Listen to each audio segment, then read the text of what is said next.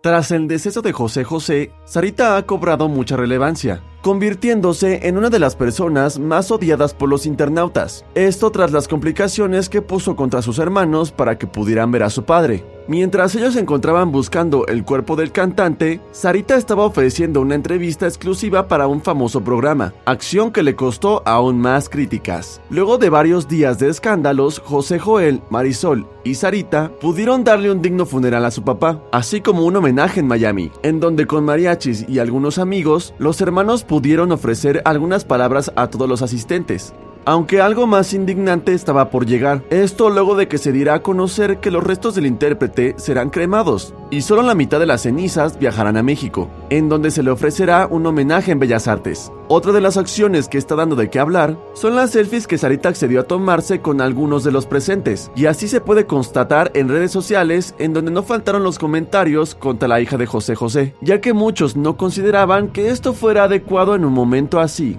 Encuentra más notas como esta en exafm.com.